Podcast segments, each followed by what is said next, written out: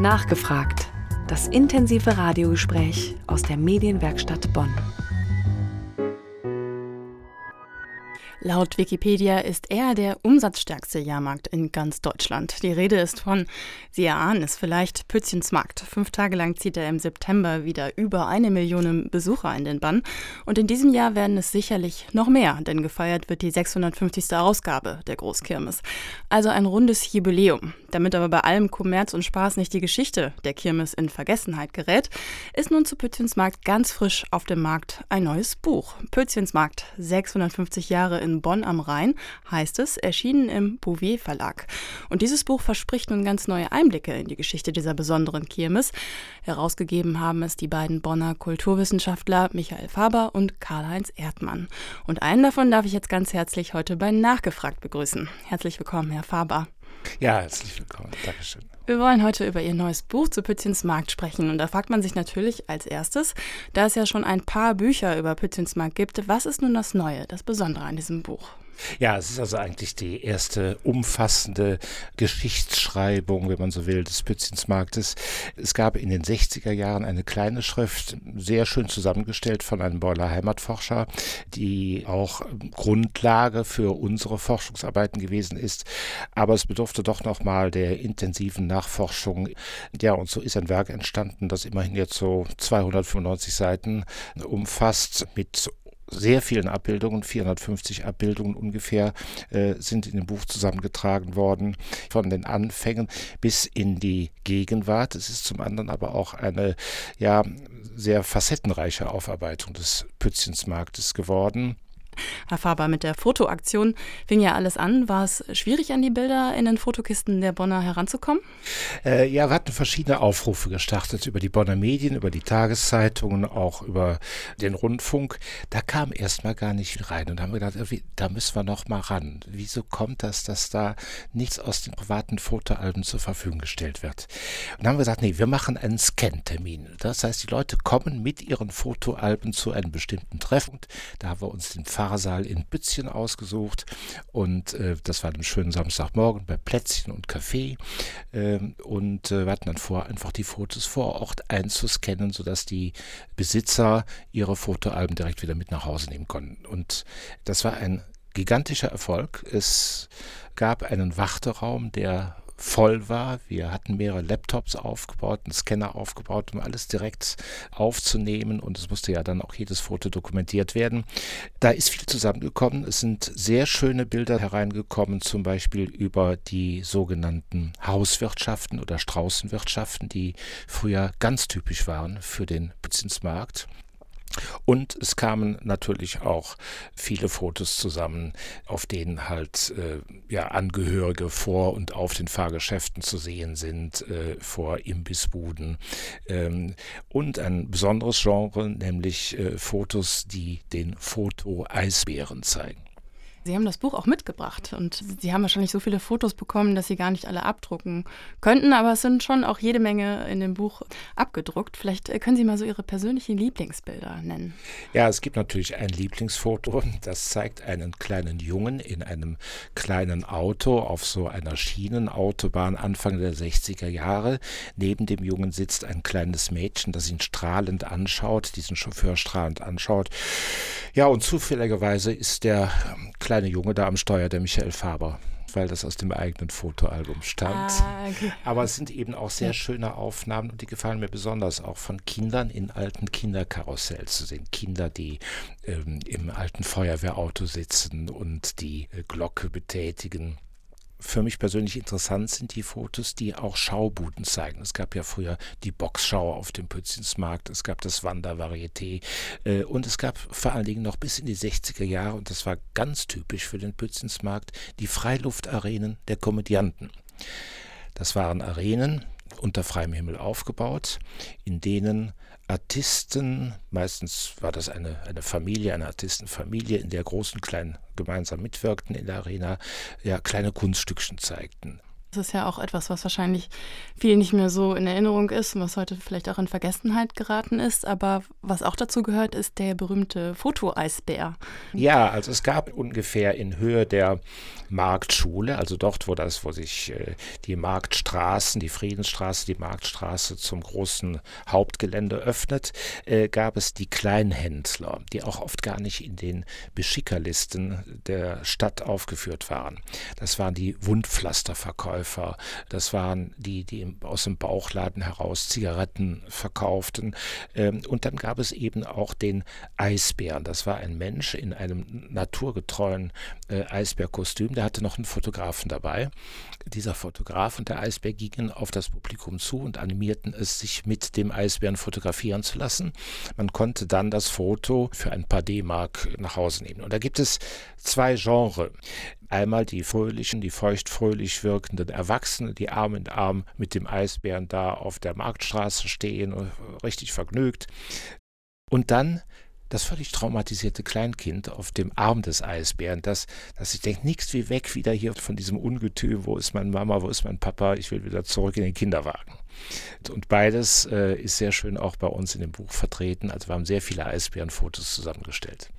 Herr Faber, Sie haben zusammen mit Karl-Heinz Erdmann eine neue Chronik und Festschrift zu Pützchensmarkt herausgegeben, und zwar im Auftrag der Stadt Bonn. Das heißt, Sie haben das sozusagen privat gemacht. Warum liegt Ihnen die Geschichte des Jahrmarkts so am Herzen? Ich bin Bonner und als Bonner fühlt man sich natürlich dem Pützensmarkt verbunden. Meine Eltern haben mich damals als kleinen Jungen äh, mit auf den Pützensmarkt genommen und er hat mir gefallen und so bin ich eigentlich äh, auch zu einem Fan des Jahrmarktes geworden. Zum anderen hat mich als Kulturwissenschaftler eigentlich immer schon die Geschichte der Fahrenden interessiert, der Schausteller. Ich habe über Schausteller promoviert auch, meine Doktorarbeit also über Schausteller gemacht. Habe selber auch im LVR Freilichtmuseum Kommern äh, seit 25 Jahren einen Jahrmarkt, den einen historischen Jahrmarkt, den ich damals auch initiiert hatte. Ja, also das Thema Schaustellergeschichte, Jahrmarktgeschichte, ja, verbindet sich mit mir eigentlich äh, seit dem Studium. Wenn Sie darüber promoviert haben, was für eine kulturwissenschaftliche Bedeutung hat denn der Jahrmarkt? Also die meisten verbinden damit ja primär den Spaß. Aber was für eine Bedeutung hat er darüber ja, hinaus? Also die, die, die meisten Jahrmärkte sind ja entstanden aus ähm, religiösen Anlässen. Die Kirmes, äh, wie sie bei uns genannt wird, die Kerve, die Kirchweih, der Name sagt es ja schon, hat etwas zu tun mit äh, religiösen Feiern, mit dem Kirchweihfest, mit dem Patrozinium einer Kirche. Und äh, die meisten Jahrmärkte in Deutschland haben einen solchen religiösen Ursprung. Und so auch der Pützensmarkt, der ja dass das Wallfahrtsgeschehen rund um die heilige Adelheid äh, zurückzuführen ist bis äh, in das ja, 11. Jahrhundert hinein nachweisbar. Viele dieser Traditionen und dieser kirchlichen Zusammenhänge sind ja auch bis heute noch erkennbar. Und Sie haben ja auch in Ihrem Buch, in der Chronik, da sind ja nicht nur Bilder, sondern da gibt es ja auch Aufsätze. Und dafür haben Sie viele namhafte Volkskundler gewinnen können. Mhm. Gibt es denn da, was für neue Erkenntnisse gibt es da? Also vielleicht können Sie da einen Aspekt herausgreifen. Ja, wir haben also einmal die Geschichte der Heiligenverehrung, die Geschichte der Verehrung der Heiligen Adelheid gründlich aufgearbeitet, wobei uns da die Schrift aus den 60er Jahren, die ich eben schon nannte, äh, als Grundlage sehr hilfreich war. Wir haben allerdings auch da noch weitere Quellen finden können. Äh, das hat der Kollege Alois Döring gemacht, der ein also ausgewiesener Forscher zum religiösen Brauch äh, geschehen ist. Andere äh, Kulturwissenschaftlerinnen und Kulturwissenschaftler haben dann auch jeweils eigene Aspekte bearbeitet, also zum Beispiel das Thema äh, Bräuche rund um den Pützensmarkt. Also es gibt ein ausgeprägtes Brauchgeschehen rund um den Pützensmarkt, äh, angefangen von der Eröffnung äh, des Marktes durch den Festumzug seit einigen Jahren, dann die Eröffnung mit dem Fassanstich im Bayernzelt bis hin zum Komödiantenmusikumzug am äh, Kirmesdienstag. Herr Faber, es ranken sich ja viele Legenden um Pützchens Markt, unter anderem, dass äh, Zigeuner diese Kirmes früher besucht haben sollen. Und Sie räumen aber mit dieser Legende ordentlich auf in Ihrem Buch.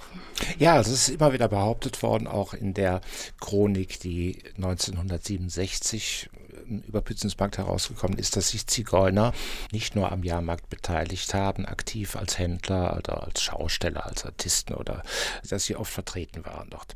Das stimmt nicht. Wir haben einen Mitautor, den Marco Heinz, einen ausgewiesenen äh, Sinti- und Roma-Forscher und Zigeunerforscher, der äh, nachgewiesen hat, dass es zwar Zigeunerfamilien in Pützchen gab, dass die aber nicht im Zusammenhang mit dem Pützensmarkt dort erschienen sind, sondern dass einfach Pützchen eine Durchreisestation für sie gewesen ist. Ebenso wenig wie die Zigeunergräber auf dem alten Beuler Friedhof äh, in Verbindung zu bringen sind mit dem Pützensmarkt. Das ist also der pure Zufall, dass dort Zigeunergräber nahe eigentlich des Festgeländes auf dem Friedhof sind.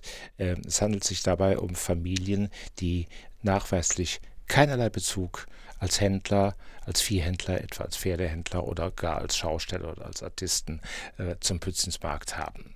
Das stimmt also schon mal nicht. Aber dann gibt es ja noch eine andere Legende, die sehr wichtig ist, nämlich die Legende um die heilige Adelheid. Wie steht es denn damit? Ja, also die heilige Adelheid war äh, Äbtissin äh, in Vielich, soll in Pützchen dort, wo eben heute auch dieser Brunnen ist, mit ihren Äbtissinnenstab in den Boden gestoßen haben und daraufhin sei eine Quelle hervorgesprudelt, eben das Pützchen. Pützchen ist eine Verkleinerungsform von Pütz und Pütz ein rheinisches Wort, ist nichts anderes als die Quelle, als der Brunnen. Ähm, diese Legende ähm, ist natürlich nicht belegbar. Es äh, gibt halt eben dieses Brünnchen dort und äh, nachweislich hat sich dort halt eben äh, spätestens im 11. Jahrhundert schon deutlich ein Wallfahrtswesen entwickelt und man kann davon ausgehen, dass dort dann auch zur Versorgung der vielen Pilger die oft aus dem Bergischen Land kamen, aus dem Vorgebirge kamen, von weit her anreisten. Also, dass zur Versorgung eben auch Marketender dort auftauchen mussten, ähm, dass Händler ähm, dort erschienen, die dann den Pilgern ihre Waren anboten. Muss sich ja vorstellen, dass äh, für die Pilger so etwas auch dann auf die einzige Möglichkeit gewesen ist, mal aus ihrem heimatlichen Umfeld herauszukommen. Sie brachten selber dann auch Waren mit, um sie zu verkaufen und umgekehrt kauften sie die Waren ein, die sie zu Hause nicht so ohne weiteres erwerben konnten. So hat sich beispielsweise ein Markt mit landwirtschaftlichem Gerät entwickelt.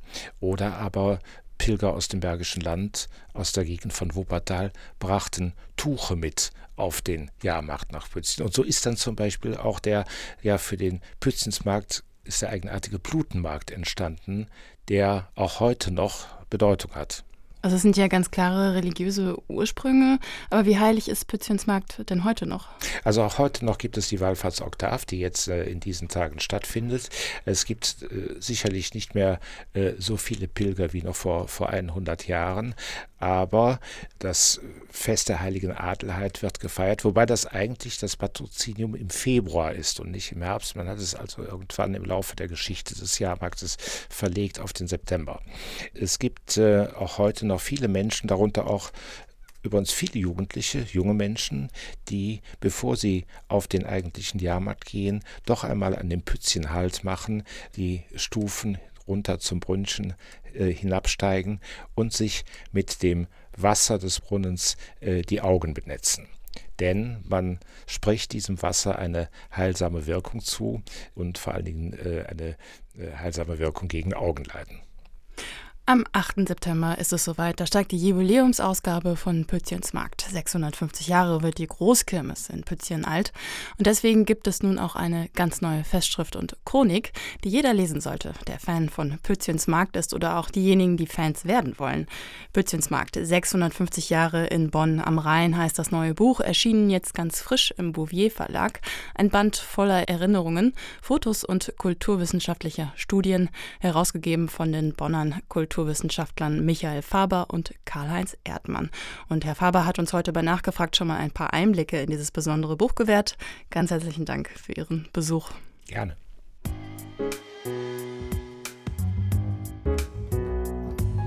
Nachgefragt. Das intensive Radiogespräch aus der Medienwerkstatt Bonn. Und wer die ganze Sendung noch einmal nachhören möchte, nachgefragt finden Sie wie immer auch als Podcast im Internet. Einfach medienwerkstattbonn.de in den Browser eintippen.